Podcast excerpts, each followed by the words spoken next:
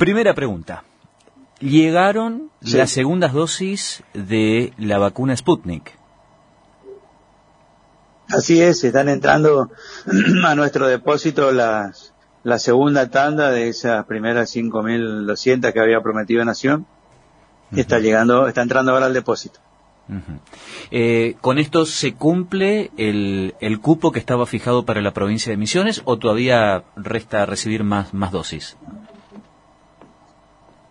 Eh, se cumpliría. Tendríamos que tener, tendríamos que tener el número, este, una vez que, que bajen la vacuna y sepamos cuántos realmente vinieron, te diría si se cumple, pero el objetivo es que con esta dosis se cumpla todo. Carlos, el tema de la ivermectina, que está a full en la provincia de Misiones por estas horas, farmacias veterinarias, hay mucha gente buscando este remedio. Contanos, por favor, para qué sirve y para quiénes es esta ivermectina. bueno, eh, en principio tenemos que saber que es un medicamento antiparasitario que eh, ampliamente usado, lo venimos usando hace mucho tiempo para parásitos intestinales, para el piojo, para la sarna, que ha demostrado su, su bondad en cuanto a los efectos sobre los parásitos y los efectos secundarios, digamos, que lo producimos en la provincia, nuestro laboratorio de especialidades médicas lo produce, y que eh, desde que inició la pandemia hay muchos trabajos científicos que están estudiando su efecto sobre el virus del COVID. Con lo cual, eh, si bien no hay conclusiones de esos trabajos, la mayoría habla y la mayoría respalda su potencial tratamiento para el, el, COVID en cuanto a evitar la replicación viral. O sea, eh, lo, lo que hace es compite con el virus por la célula y evita que, el virus entre dentro de la célula y, crezca, Para hablar más, más simple que la gente entienda. Sí. Eh, y esta, este efecto es dosis dependiente. Significa que, que con la dosis antiparasitario no se logra ese efecto, pero sí este, mm, e, elevando la dosis a dos o tres veces se logra el efecto antiparasitario. el, el, antiviral, perdón. Y que el efecto que nosotros buscamos, que es eh, evitar las complicaciones o evitar la enfermedad severa, moderada o severa, se logra usando los primeros días del tratamiento. O sea que la primera indicación sería para aquellos pacientes en los cuales le dio el test positivo. Ah, perfecto. Le dio el test positivo. Una vez que le da el test positivo, lo ideal sería que empiece a tomar la ivermectina, para lograrle el efecto antiviral. ¿Qué pasa con aquel que quiere tomar? ¿Qué pasa con aquel que quiere tomar por las dudas, de manera preventiva? Bueno, la primera eh, sugerencia es que no se automedique, que consulte a su médico o por teléfono o a una consulta, porque como todos los medicamentos tiene indicaciones precisas, tiene contraindicaciones precisas y además tiene interacciones con otros medicamentos que debemos conocer y debemos manejar para poder indicar la ivermectina. ¿Se entiende? Sí. Así es que eh, esa sería la primera recomendación. La segunda es que si bien también hay muchos trabajos hablando sobre la prevención y en la provincia nosotros estamos haciendo un estudio clínico para saber si eso es efecto efectivo o no, aún no tenemos la conclusión de ese, de esa, de esa parte del tratamiento, con lo cual, eh, volvemos al principio, debe consultar a su médico para saber si eh, tiene que tomar o no. ¿Está? O sea, no tenemos que contraindicarnos, tenemos que tener la receta, con lo cual sabemos que el médico ha considerado que eh, es probable que, le sirva y, y no va a tener efectos adversos entre cruzamientos con otros medicamentos. Para aquellos que han tenido COVID, ¿qué grado, qué porcentaje de efectividad tiene este remedio? Los que han tenido el COVID es lo mismo.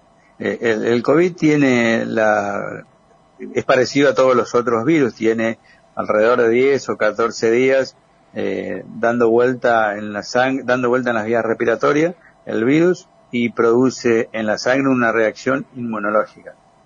Eh, una vez desaparecido el virus en las vías respiratorias, desaparece el virus en, la sangre, con lo cual, eh, si se vuelven a infectar, deberían volver a tomar eh, ivermectina. ¿Esto es lo mismo que el suero equino o es otra cosa? No, es otra cosa. Es otra cosa. Esto sería parecido al plasma, perdón, el suero equino es parecido al plasma de convaleciente. ¿Ah? Lo que, lo que el suero hace, o el, suero que usamos para otras enfermedades, lo que el suero hace le da inmunoglobulina, o sea, le da defensas en una cantidad altísima a aquel paciente que está internado con, este, con el COVID moderado o severo. La ivermectina es un antiviral. Eh, trabaja directamente sobre el mecanismo que utiliza el virus para entrar a la célula y crecer. Son dos mecanismos distintos. Los dos se, se, van a aplicar en la provincia de Misiones, digo, el suero equino también. Los, los dos estamos, sí, sí, los dos van a ser de las nuevas herramientas incorporadas a las otras que ya tenemos en el tratamiento del, COVID.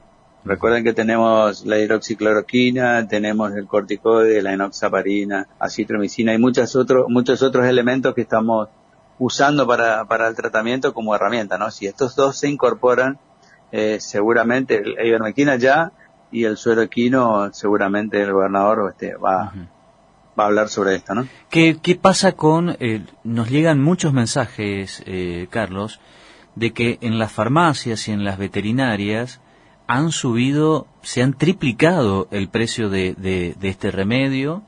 ¿Va a haber algún tipo de control por parte de salud pública, alguna sanción? la, primera advertencia, no es lo mismo un medicamento para los animales que un medicamento para el ser humano. Si bien la droga es la misma, la preparación para que pueda ser absorbido por eh, el tubo digestivo del ser humano es distinta a la que eh, se usa para animales. Con lo cual te diría, no tenés que ir a comprar a las veterinarias. Porque no está preparado para nosotros, no está preparado para el ser humano. Segundo, eh, lo otro es una cuestión eh, económica. Eh, subida la oferta, subida la demanda, eh, sube el precio. La regulación desde el, desde el Ministerio de Salud está con la receta. Es un medicamento que se tiene que vender con receta para poder este, estar tranquilo el farmacéutico. Eso ellos lo conocen muy bien. Y luego es oferta-demanda y nosotros no tenemos injerencia, ¿no? Bueno, la última pregunta y no te quitamos más tiempo, Carlos, te agradecemos mucho estos minutos. El tema de los controles para ingreso y egreso a la provincia de Misiones. ¿Cómo están? Repasamos por favor los requisitos. Se, mantienen se, se mantienen exactamente igual para ingresar a la provincia. Necesitas dos cosas, la aplicación Misiones Digital y el test del COVID negativo, eh, el hisopado nasal. Con estas dos cosas podés ingresar a la provincia sin ningún problema. Perfecto. Estos controles van a seguir de la misma manera y exhaustiva en, en todos los lugares de ingreso a la provincia, en el Arco, en San José, en Centinela y en los dos aeropuertos. Y la última, te pido una reflexión, no solamente como... como Me que era la última. No, no, la anteúltima, ¿eh? Pero viste que para periodista la última es una muy particular. Yo sé que está, yo sé que te, te solicitan de todos lados, pero aguantame, ahora sí la última. No, no hay problema. Te pregunto como, como médico, como profesional de la salud, como funcionario público, pero por sobre todas las cosas como político. ¿Cómo evalúas este fenómeno que se está dando con los jóvenes y el no acatamiento a las indicaciones, esta desobediencia social que hay? Sí, hay que comprenderla más que más que este, eh, eh, opinar sobre ella. La comprensión es que llevamos 10 eh, meses de encierro, entre comillas, en una en un grupo etario que no normalmente no queda quieto, normalmente todos fuimos jóvenes, todos fuimos adultos jóvenes, alrededor de los 25 o 30 años, y el, la sensación de inmunidad ante cualquier cosa está presente y, lidera la conducta de los adolescentes. Eh, esto va para los accidentes, va, para todo, y el COVID no es la excepción. O sea que, mirado desde ese punto de vista, para nosotros, eh, si bien es preocupante, porque, bueno, no estaba dentro de nuestros esquemas el hecho de una, una andanada de feriados largos, más Navidad, más, más Año Nuevo, más la posibilidad de que eh, ahora sí te diría que a quién hay que apuntar serían los adultos responsables, organizadores de las fiestas. Eso sí, eso sí son los responsables de que los adolescentes tengan dónde ir.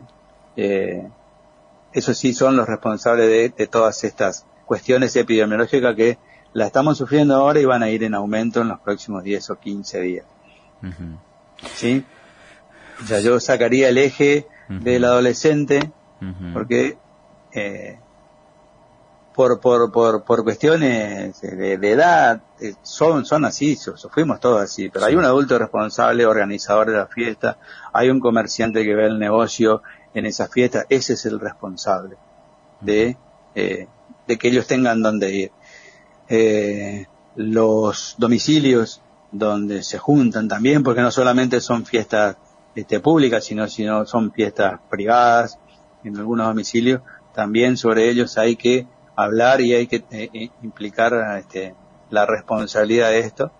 Así que eh, me parece que esa es la mirada. Ahora, como sociedad, cada sociedad va definiendo cuál es el camino que, que, va, que va a ir, que va tomando. nosotros como salud pública, bueno, lo que hacemos es aconsejar, lo que hacemos es sugerir, lo que hacemos es dar y certificar. De vuelta, si vos me das la, última, como decís vos, tres cosas han dado resultados en la provincia, en la Argentina y en el mundo, que es la distancia social, el barbijo y el lavado de manos. No existe otra, otra medida que haya impactado sobre este virus y otros virus respiratorios. Con lo cual te diría que este, nunca más acertado la sugerencia de tu abuela, que decía, quédate quieto. ¿no? Quédate quieto. Bueno, acá no hay otra opción que quedarnos quietos y si tenemos la urgencia de salir por cuestiones laborales o por otras cuestiones, mantener la distancia y usar el barbijo. Carlos, como siempre, muy amable con nosotros. Gracias y un gran abrazo. Buen año. ¿eh? No, gracias a ustedes. Buen año.